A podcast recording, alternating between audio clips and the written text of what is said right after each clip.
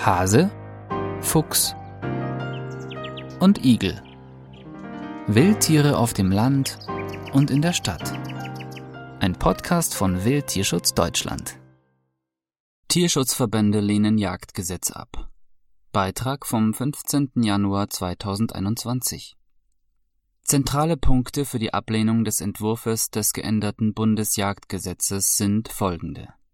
Erstens die sich aus dem Staatsziel Tierschutz ergebenden gesellschaftlichen und verfassungsrechtlichen Anforderungen finden keine Berücksichtigung. Zweitens. Der Gesetzesentwurf ist in vielen Punkten Tierschutz und wildtierfeindlich. Drittens. Eine Freizeitbeschäftigung ist kein vernünftiger Grund im Sinne des Tierschutzgesetzes. Viertens. Die Liste der jagdbaren Arten sollte auf die Tierarten reduziert werden, für die es einen vernünftigen Grund für die Jagd gibt. Fünftens. Zunehmende Aufgabe der Weitgerechtigkeit, dadurch Aufweichung des Tierschutzes. Sechstens. Frei nach der Wald vor Wild-Ideologie propagiert das Gesetz eine mehr oder minder ungezügelte Jagd auf Rehe, Hirsche und andere Paarhufer des Waldes. Siebtens. Technische Aufrüstung wie Nachtzielgeräte und Scheinwerfer nimmt den Wildtieren den letzten Rückzugsort, die Nacht. Ein breites Bündnis von Tier- und Naturschutzorganisationen lehnt den vorliegenden Entwurf zur Novellierung des Bundesjagdgesetzes ab. Aus Sicht der Verbände ist der Entwurf in vielen Punkten tierschutz- und wildtierfeindlich das geht aus einer gemeinsamen Stellungnahme von insgesamt 28 Tier- und Naturschutzorganisationen hervor, die am 15. Januar zuständigen Ministerien und Fachausschüssen zugestellt wurde.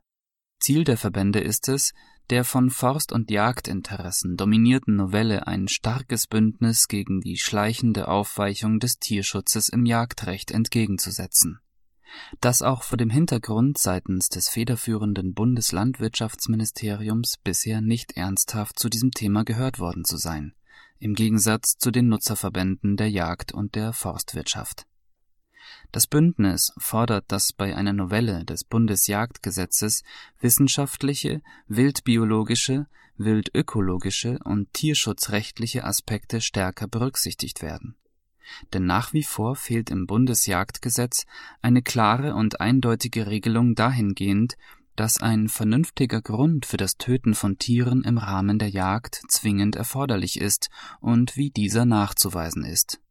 Folgerichtig fordert das Bündnis die Liste der jagdbaren Tierarten im Bundesjagdgesetz nicht zuletzt auch aufgrund der veränderten gesellschaftlichen Einstellung zum Tierschutz, die sich rechtlich im Staatsziel Tierschutz widerspiegelt, anzupassen denn davon ist die Jagdgesetzgebung weit entfernt.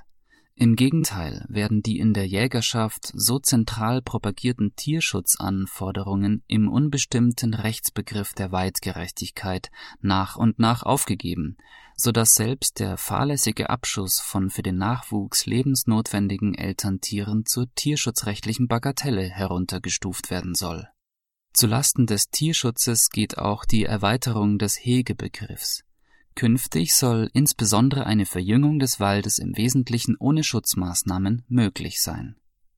Da wo es bisher üblich war, neue Schonungen für eine Übergangszeit einzuzäunen, wird nun propagiert, Wildtierbestände so weit zu dezimieren, dass von ihnen kein unerwünschter Einfluss auf die Vegetation ausgehen kann das ist Ausfluss einer nicht zielführenden und tierfeindlichen Wald vor Wildideologie, wie sie heute bereits mit bekannten Folgen für Rehe und Rothirsche in den Staatsforsten von Bayern, Sachsen und weiteren Bundesländern umgesetzt wird diese Art der Jagd greift massiv in die natürliche Alters- und Sozialstruktur der großen Grasfresser ein, nimmt den Kitzen und den Kälbern ihre Eltern und konterkariert eine wesentliche Funktion der Hege in der Jagd, nämlich die Erhaltung eines gesunden und artenreichen Wildbestandes Kritisch zu sehen ist nicht zuletzt die vorgesehene massive technische Aufrüstung der Jäger zur Tötung von Wildtieren durch die Möglichkeit der Verwendung künstlicher Lichtquellen,